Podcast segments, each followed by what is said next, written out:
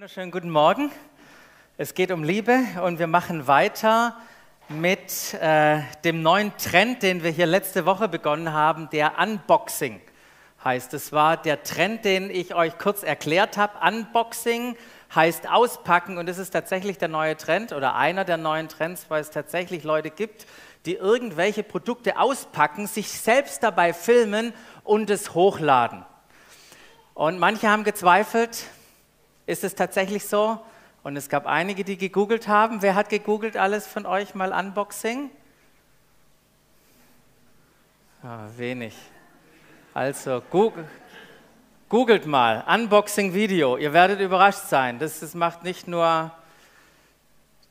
die Firma, die nicht Banane heißt und ihre Produkte vorstellt, sondern auch ganz andere Leute. Genau, also diesen Trend setzen wir heute fort weil Neues vorstellen passt richtig gut zu auch der Serie, der aktuellen Serie, in der wir gerade drin sind, die wir letzte Woche begonnen haben. Und falls du letzte Woche verpasst hast, unseren Unboxing-Moment und um was es da ging, dann möchte ich dich einladen, das anzugucken, weil wir Stück für Stück mehr von den neuen Dingen auspacken, die Jesus getan hat. Und da sind wir auch schon bei der Aussage von Jesus, mit der, mit der, man letzte, mit der wir letzte Woche begonnen haben, weil Jesus nicht einfach nur kam, um irgendwas Altes aufzuhübschen oder zu reparieren, sondern Jesus sagte, seht, ich mache alles. Ich mache alles neu. Und wir leben als äh, Menschen jetzt in dieser Spannung zwischen dem, was Jesus tatsächlich schon alles neu gemacht hat und dem, was wir noch erwarten dürfen, was noch kommen wird. Das Schöne ist, dass vieles, wirklich vieles schon neu ist. Und all das, was neu ist, das wollen wir miteinander entdecken. Aber die Frage ist ja, warum? Warum wollen wir das tun? Und das ist ganz einfach. Als Jesus damals angefangen hat, das Neue vorzustellen, angefangen mit seiner neuen Botschaft, da waren Menschen von dieser Botschaft angezogen. Nicht nur von dieser neuen Botschaft, sondern auch von ihm selbst. Jesus war anziehend. Das gleiche galt auch für seine Jünger. Seine Jünger waren anziehend. Und deshalb breitete sich diese Jesus-Bewegung, die vor 2000 Jahren begonnen hat, irgendwo in der Ecke des römischen Imperiums, das breitete sich trotz massivsten Widerstands unglaublich schnell aus. Unglaublich schnell hat sich das ausgebreitet, weil die Jesus-Bewegung einfach anziehend und unwiderstehlich war. Und wenn wir damals anschauen und heute reflektieren, dann äh, stellen wir wahrscheinlich fest, okay, das ist nicht mehr überall so. Ist nicht mehr überall so. Im Gegenteil, Menschen kehren der Kirche den Rücken. Und wir haben uns letztes Mal schon die Frage gestellt, hey, was ist passiert? Welche fatalen Fehler wurden gemacht?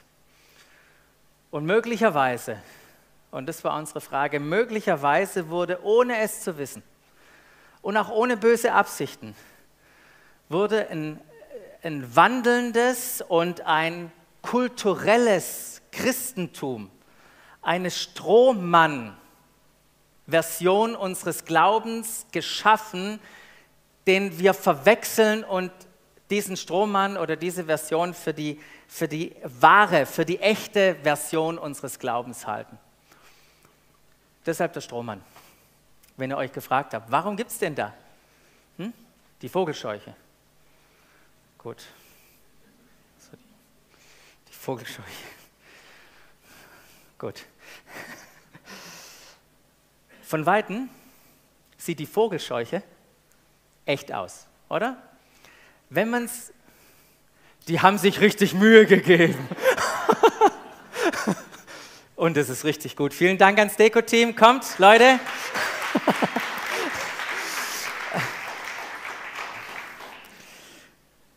Aber wenn man dem, dem, äh, der Vogelscheuche näher kommt, dann merkt man, dass sie nicht echt ist. Wenn man ihr näher kommt, dann erfüllt sie vielleicht sogar ihren Zweck, nämlich abzuschrecken. Deshalb stellt man Vogelscheuchen auf, abzuschrecken. Und Wo schrecken wir ab?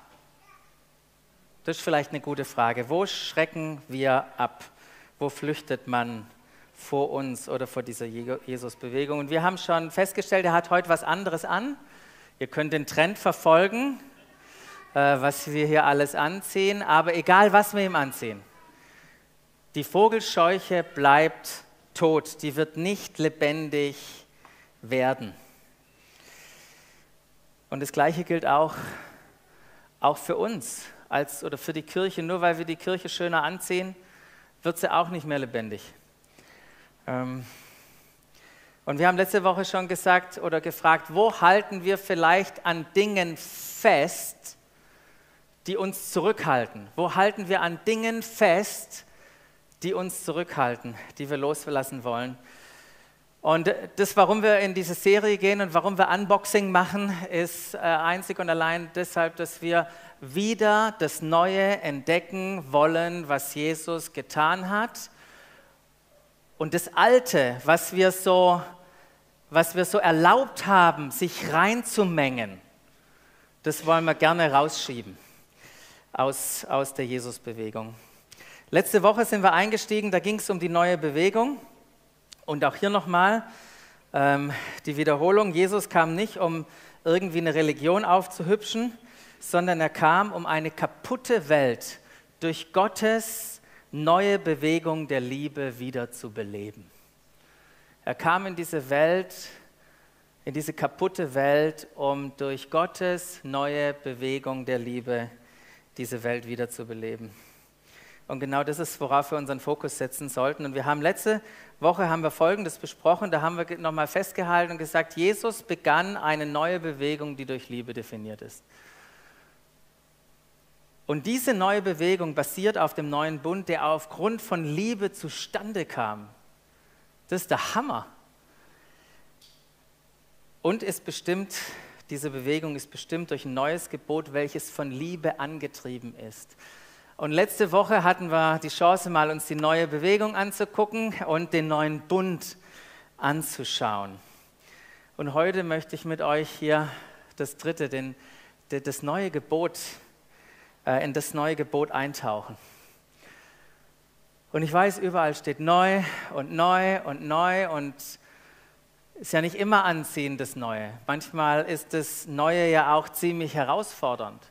Manchmal fühlt sich das Neue auch bedrohlich an.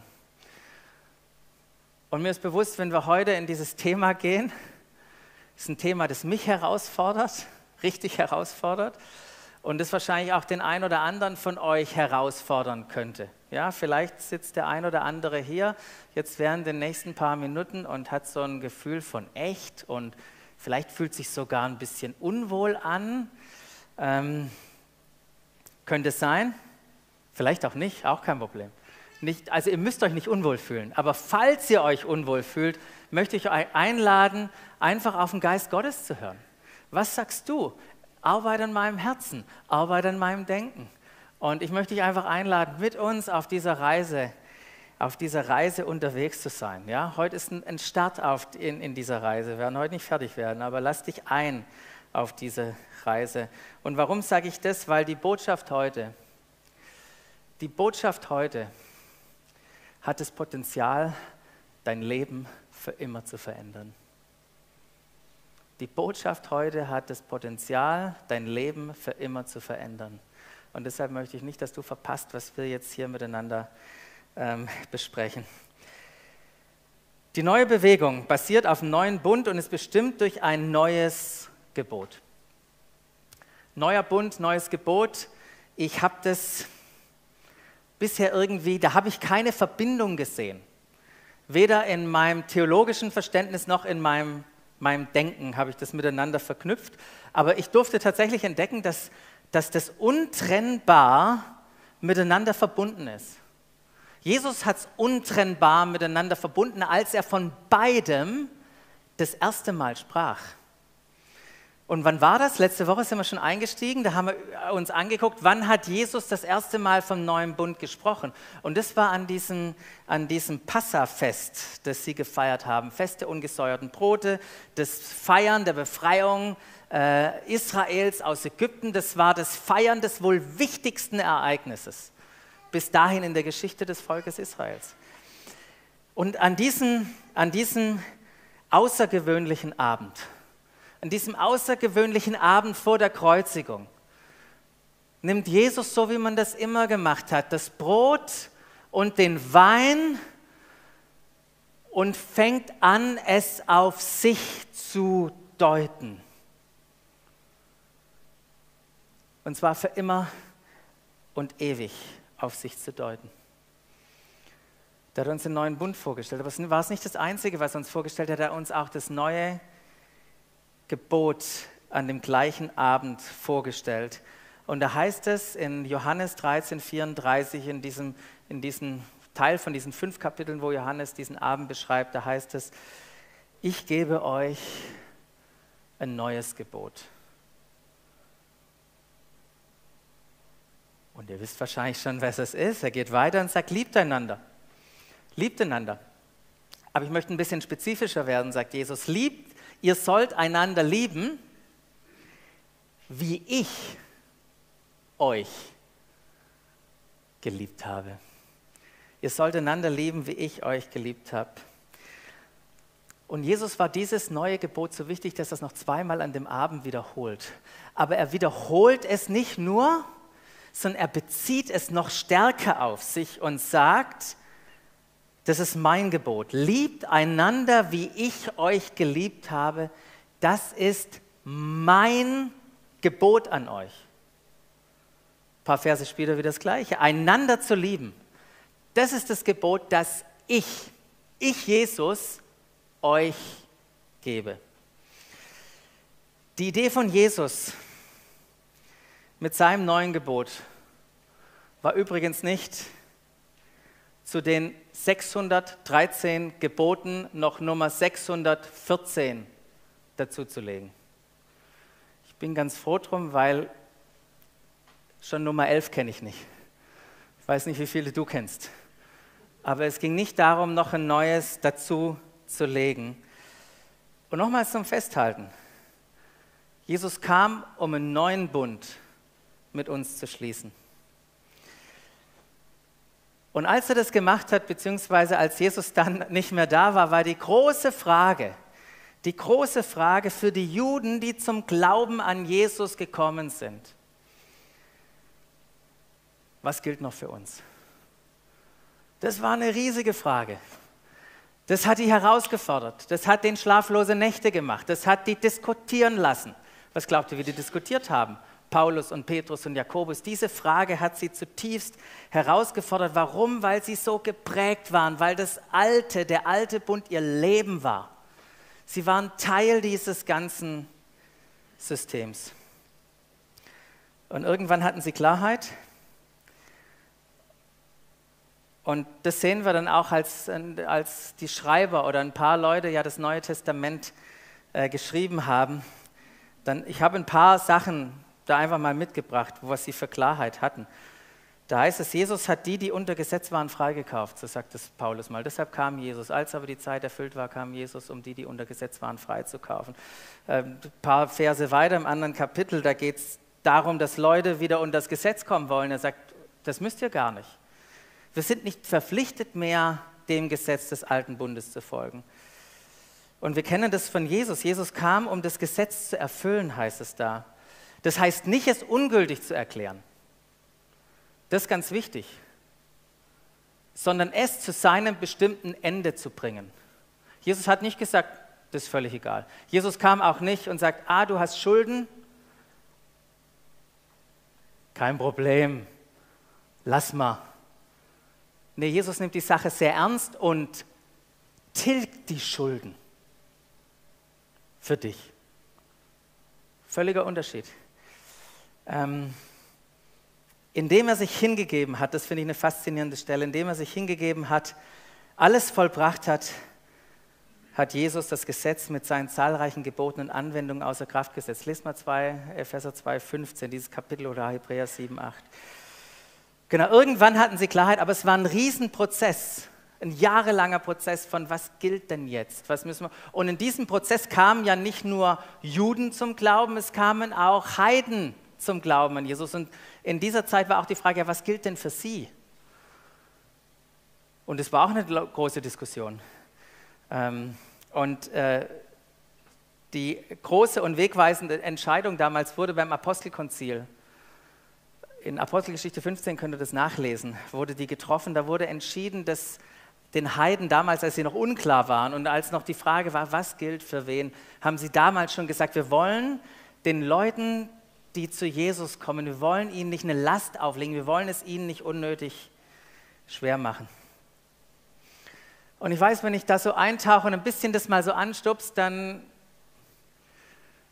fühlt sich der ein oder andere vielleicht herausgefordert, vielleicht unwohl, weil wir ja anders, andere Sachen vielleicht gelernt haben oder uns andere Sachen beigebracht haben.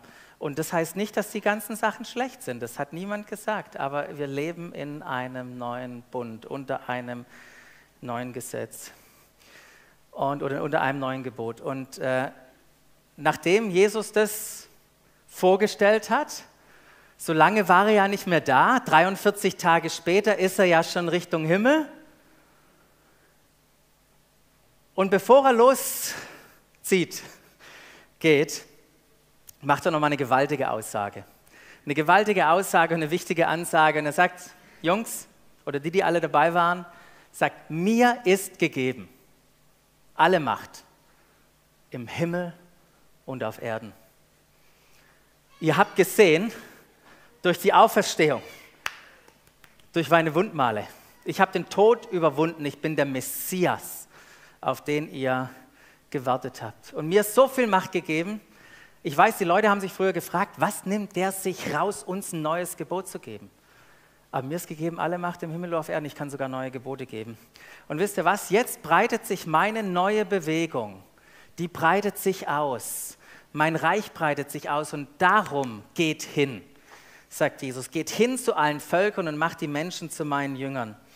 Und während ihr sie zu Jüngern macht, so könnte man das auch übersetzen, heißt es, da tauft sie auf den Namen des Vaters, des Sohnes und des Heiligen Geistes und lehrt sie, alles zu befolgen, was ich euch geboten habe. Und der erste Punkt von denen, das ist immer eine besondere Freude, wenn wir da draußen das Taufbecken auspacken, stimmt's? da sind ein paar, die wir da getunkt haben. Nee, nicht getunkt, getauft haben.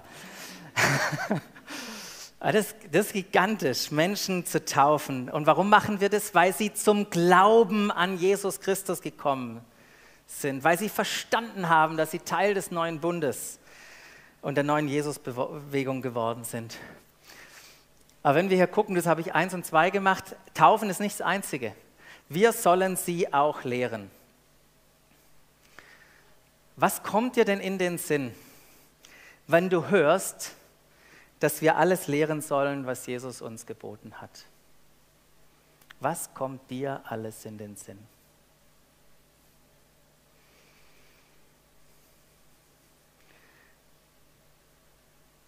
Vielleicht ging es dir wie mir. Ich hätte wahrscheinlich gesagt, so eine gute Christologie, ähm, eine saubere Erlösungslehre, so eine, ein wirklich tiefgehendes Verständnis der Pneumatologie, also der Lehre vom Heiligen Geist oder die Lehre der letzten Dinge. Ist ja auch gut, wenn man da Bescheid weiß. Und, und dann so praktische Sachen, oder? So über die Gemeinde Bescheid zu wissen und über Gebet und Jüngerschaft, das sind auch alles Ganz, ganz wichtige Sachen. Ich habe mich dann nur gefragt, was hat Jesus da tatsächlich gemeint? Jesus hat seinen Jüngern ja viel erklärt. Er hat auch über ganz viele Dinge gelehrt. Und all das ist super wichtig. Habt ihr das gehört? All das ist super wichtig, was Jesus erklärt und gelehrt hat. Aber wenn ich hier die Bibelstelle angucke, dann heißt es, es geht darum, was Jesus uns geboten hat. Lehrt sie alles zu befolgen, was ich euch was ich euch geboten habe. Steht auch nicht da, was Mose euch geboten hat. Wie viele Gebote von Jesus kennst du?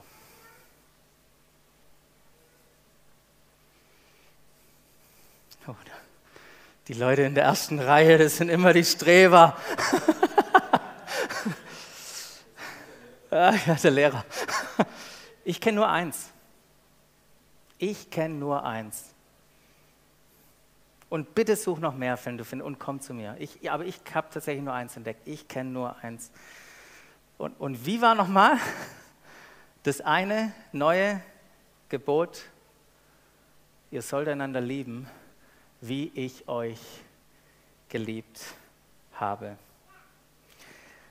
Könnte es sein, könnte es sein, dass Jesus ganz bewusst hier sein eines Gebot meint und darauf verwiesen hat.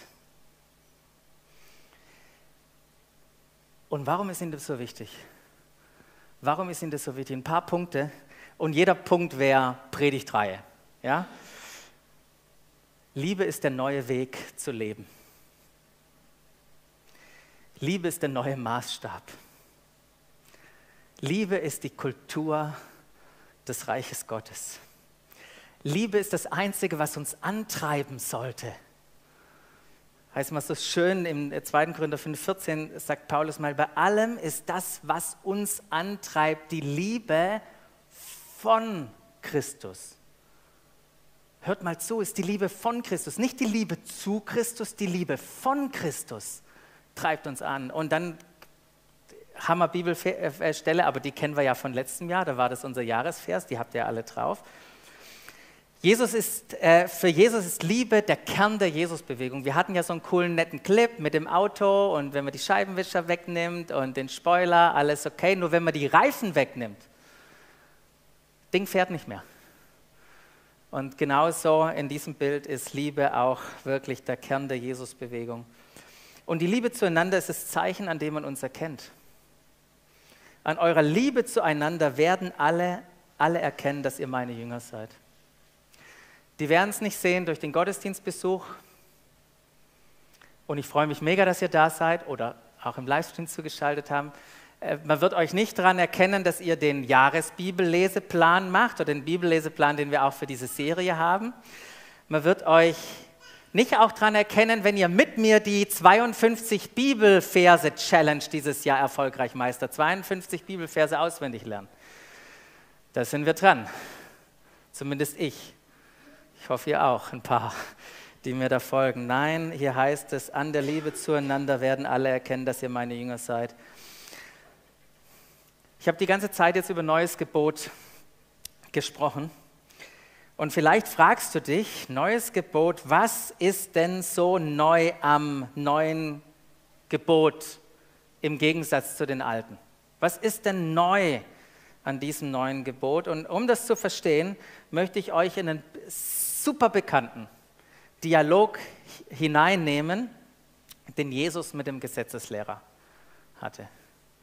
Seid ihr dabei? Darf ich das noch machen? Gut.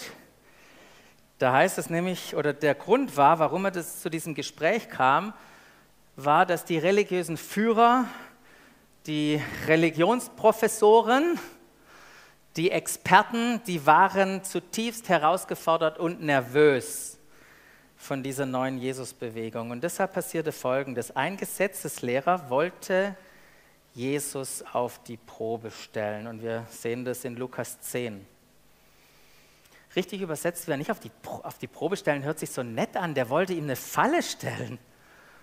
Das war seine Absicht. Der Gesetzeslehrer wollte, dass Jesus was Schlechtes über das Gesetz sagt. Er hoffte, dass Jesus in die Falle tappt und irgendwie die Gebote, die Mose uns gegeben hat, runterspielt, sodass sie ihn rankriegen konnten. Darauf haben sie gewartet. Und ich finde es so herrlich, wie, Jesus, wie er Jesus anredet und sagt, Meister, das war seine Frage, Meister, was muss ich tun, um das ewige Leben zu bekommen? Eine ganz schön große Frage. Ich dachte so, auch ein bisschen eine selbstzentrierte Frage, was muss ich tun, damit ich? Aber das äh, nur in Klammern. Das Interessante ist natürlich, dass der Experte des Gesetzes, wie er einer war, natürlich genau wusste, was zu tun war. Der Weg zum ewigen Leben ist, richtig zu leben. Folge und gehorche den Geboten, so gut du es kannst. Das war, was dem Gesetzeslehrer gelehrt wurde und das hat er auch brav weitergegeben. Er glaubte, dass man sich selbst gerecht machen kann. Und dann ist wunderbar, wie Jesus reagiert. Weil Jesus hatte auch einen Weg, den Gesetzeslehrer auf die Probe zu stellen. Er war ein guter Rabbi, Jesus. Das, was Jesus und dem Gesetzeslehrer aber unterscheidet, war die Motivation. Völlig andere Motivation. Jesus war angetrieben von Liebe und nicht von Rechthaberei. Er wollte den Gesetzeslehrer Stück für Stück in die Enge treiben, sodass die Wahrheit herauskommt so, wir haben so ein bisschen gesungen, gell? die Liebe, die irgendwann dann kapituliere ich. Und genau das hatte Jesus hervor. Deshalb, um ihn auf die Probe zu stellen, kommt die Gegenfrage und er sagt zu ihm, was steht denn im Gesetz, das euch von Mose gegeben ist? Was liest du dort? Da kann man viel lesen. Ich bin froh, dass er nicht alles auswendig gesagt hat. Das hätte lange gedauert. Ich bin froh für die Leute, die, das, die dabei waren. Er hat einen anderen Weg gewählt, er hat es zusammengefasst. Das war die andere Möglichkeit. Und so fasst er es zusammen und sagt, du sollst den Herrn, deinen Gott lieben von ganzem Herzen, mit ganzer Seele, mit all deiner Kraft und mit deinem ganzen Verstand. Und Du sollst deinen Mitmenschen lieben wie dich selbst. In dieser Weise haben sie das ganze Gesetz zusammengefasst. Mit diesen zwei Prinzipien. Liebe Gott. Das würde auch so passend sein für eine Überschrift über die erste Gesetzestafel. Liebe Gott. Und liebe deinen Nächsten wäre so die Überschrift über der zweiten Tafel der Geboten äh, liebe deinen Nächsten. Deshalb klau nicht, deshalb töte ihn nicht, deshalb sei nicht eifersüchtig auf ihn. Wenn man wahrscheinlich rumfragen würde, was hat Jesus uns geboten? Ich, der ein oder andere würde wahrscheinlich sagen, wahrscheinlich hat Jesus das gesagt. Und Jesus sagt es tatsächlich mal, aber er gibt nur zur Antwort, was er da gehört hat, um das Gesetz zusammenzufassen für die Leute. als Rabbiner oder alle Rabbiner, die da waren, alles, alle Gesetzlehrer, die haben genau das so gesehen. Liebe, Liebe zu Gott und Liebe zu den Menschen. Das ist die Zusammenfassung. Und deshalb wusste, weil alle das so gesehen haben, wusste Jesus genau, wenn er ihn fragt, was liest du dort, was steht da, er wusste genau, welche Antwort er bekommt. Und deshalb sagt Jesus, genau, volle Punktzahl, du hast richtig geantwortet. Tu das und du wirst leben. Mit anderen Worten sagte Jesus, lebe dieses Leben der perfekten Liebe. Und dann wirst du ewiges Leben haben. Lebe dieses Leben der perfekten Liebe und dann wirst du ewiges Leben haben. Liebe ist das Entscheidende. Und ich finde es so super, was Jesus hier macht. Das macht er übrigens auch an allen Stellen so. Jesus antwortete auf eine Frage mit dem Gesetz. Wenn du ewiges Leben haben möchtest, wenn du akzeptiert von Gott sein möchtest, wenn das Gesetz dich retten soll, dann musst du es perfekt erfüllen. Und das bedeutet, perfekt zu lieben. Gott und deinen Nächsten. Das Wunderschöne finde ich, dass wir hier schon sehen, dass es Gott um Liebe geht. Gott geht es um Liebe.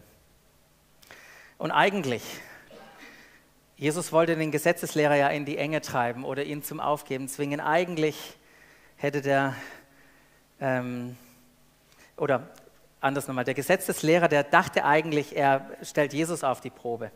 Und Jesus würde sowas sagen wie, tu, was du denkst, nimm das nicht so wichtig, heile am Sabbat, Fasten ha, jetzt ist noch nicht dran und so weiter. Eigentlich hat er vermutet, dass, dass Jesus ihm das sagt, so nach dem Motto, mach mit deinem Leben, was du willst.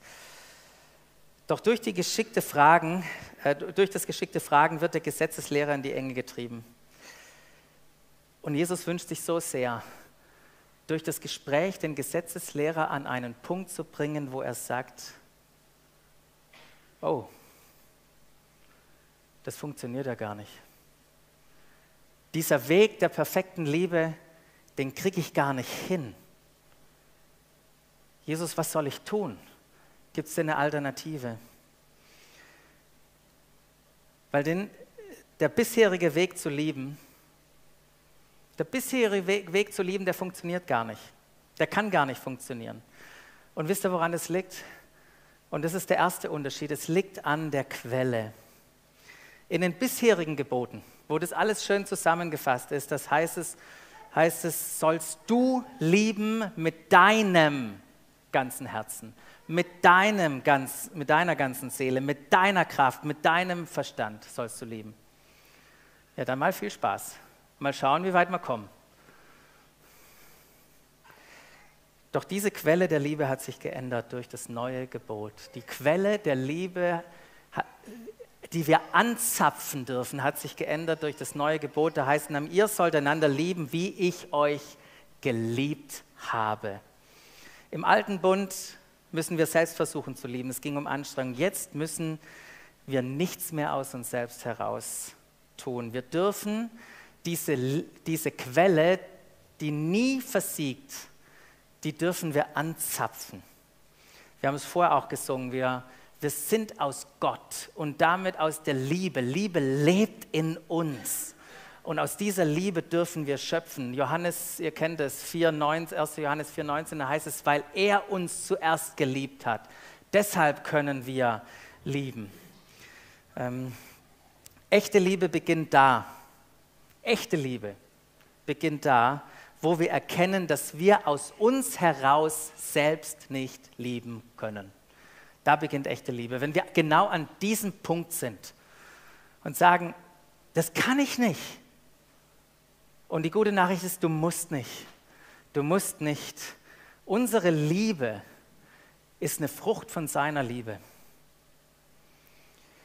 Das war das erste, die Quelle. Das zweite, oder jetzt zum zweiten, der Gesetzeslehrer, der wollte sich nicht so leicht abschütteln lassen oder so leicht aufgeben.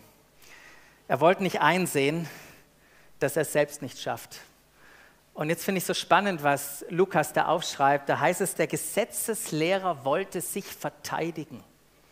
Der wollte sich rechtfertigen. Der wollte es richtig machen. Unbedingt.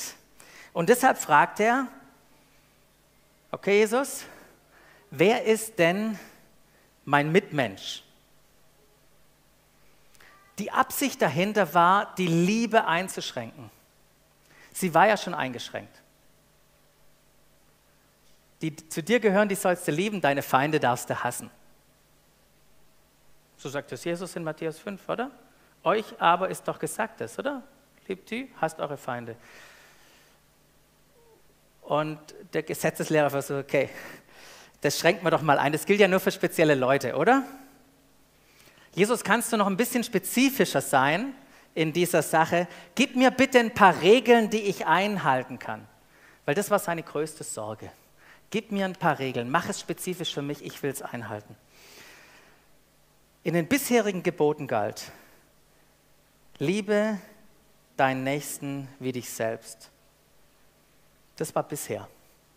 Jetzt eine Folie weitermachen. Das scheint nachvollziehbar zu sein. Du musst andere nicht mehr lieben als du selbst, äh, als du dich selbst lieb, liebst.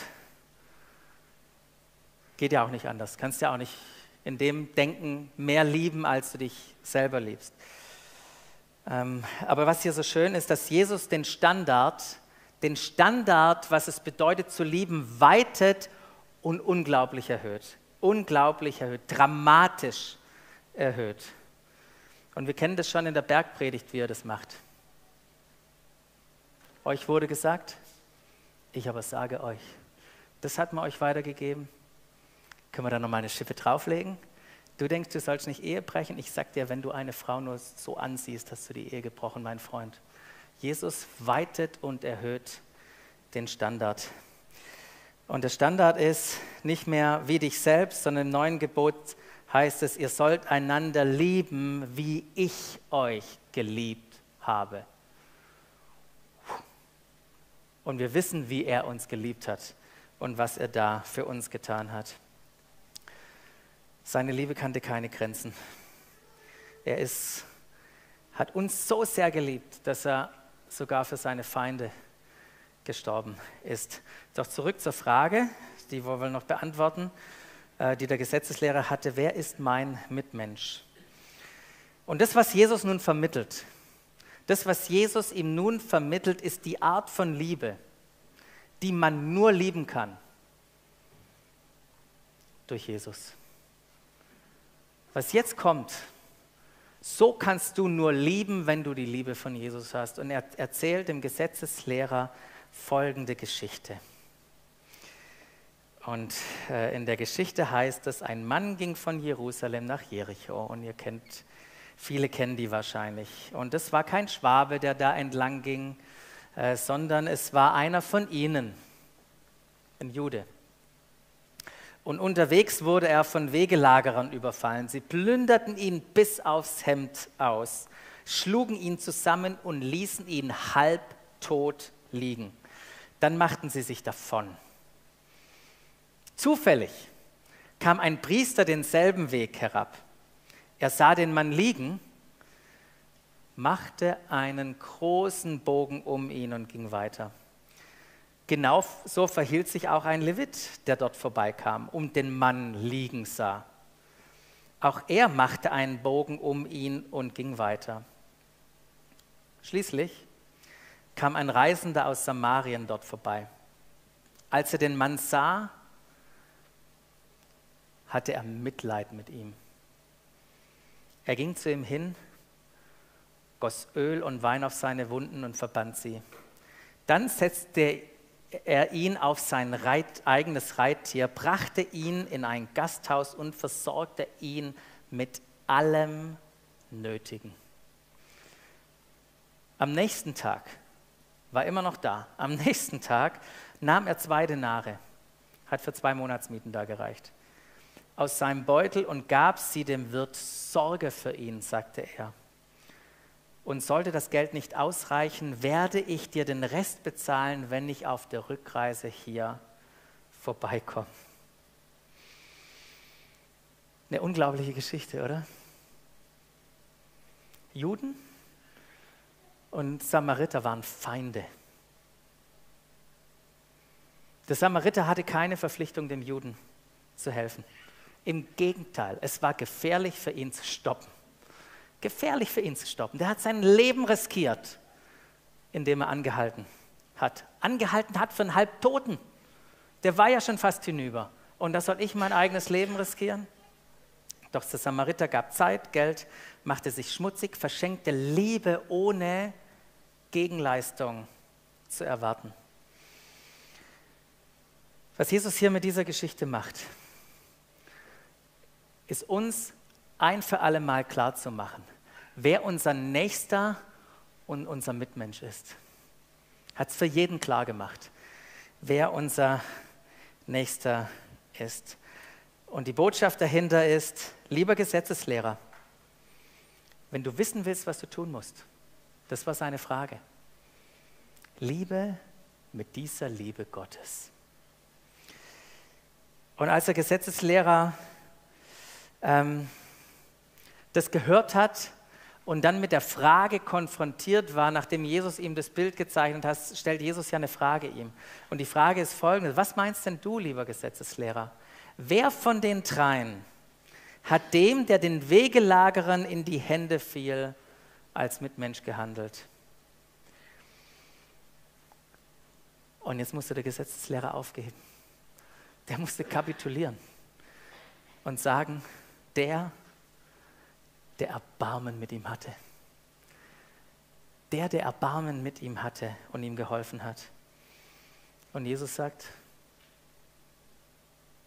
dann geh und mach es ebenso.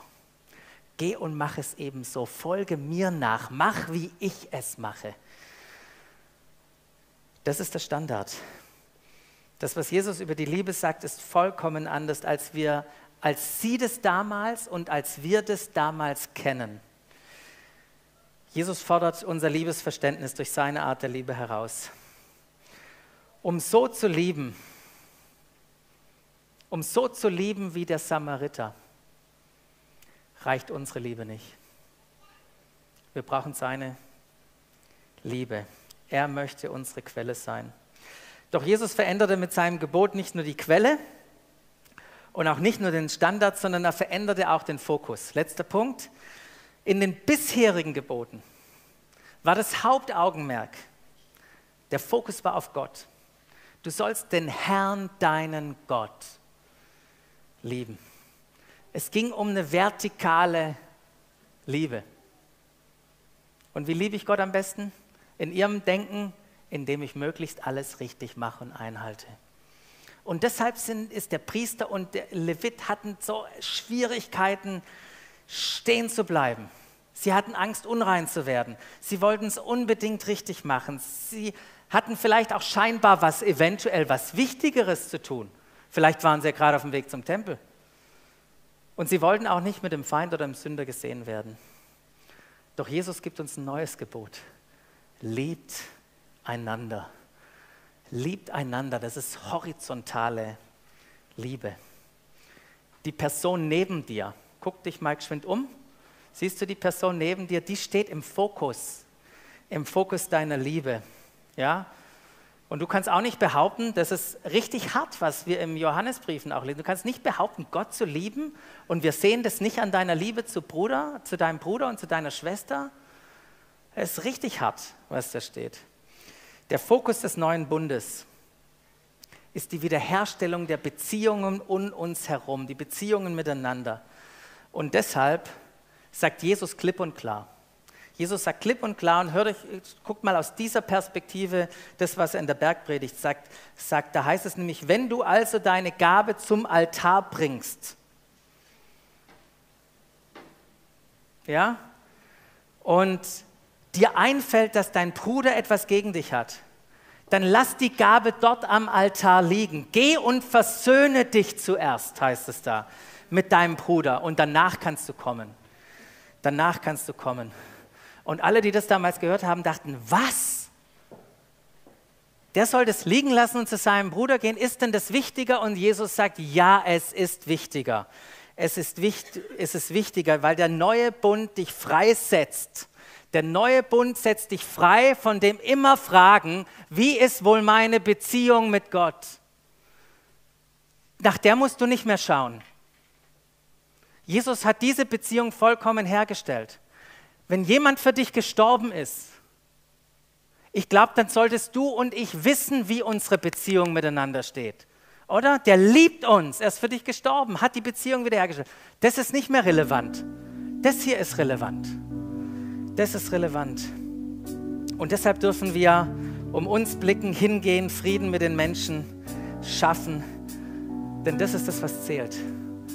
Es zählt, wie wir andere lieben. Liebt einander. Das neue Gebot. Liebt einander, wie ich euch geliebt habe. Und das tun wir, weil wir eine neue Quelle haben. Wir haben einen neuen Standard und wir haben einen neuen Fokus. Noch schön ein Kommentar zum Strohmann. Was hat es mit dem zu tun? Zur Vogelscheuche. Die Vogelscheuchen-Version unseres Glaubens ist voll von Sorge, das Gesetz zu halten. Voll von Sorge, das Gesetz zu halten. Die echte Version unseres Glaubens, die Jesus-Bewegung, ist voller Hingabe für die Liebe. Voller Hingabe für die Liebe. Wie ist es bei dir? Wie ist das bei dir?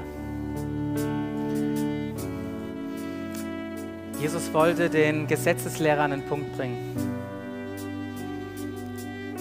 Wo er sagt, ich kann das nicht aus mir heraus. Ich kann nicht aus mir heraus Gesetze einhalten. Aber die gute Nachricht ist, er muss es gar nicht. Er muss es gar nicht. Echte Liebe beginnt da, wo wir erkennen, dass wir aus uns heraus nicht echt lieben. Und echte Liebe entfaltet da ihre Kraft, wo wir sie entdecken, verstehen und von ihr ergriffen werden. Und das ist unser Gebet für uns, dass wir in seiner Liebe verwurzelt und gegründet sind. Und das dürfen wir, weil er es vollbracht hat. Weil die Liebe des Retters triumphiert hat. Und das wollen wir jetzt gleich singen, aber reflektier doch nochmal.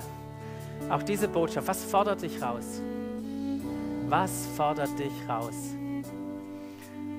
Und wo möchtest du Jesus einladen, dir das noch mehr zu zeigen, was er Neues getan hat?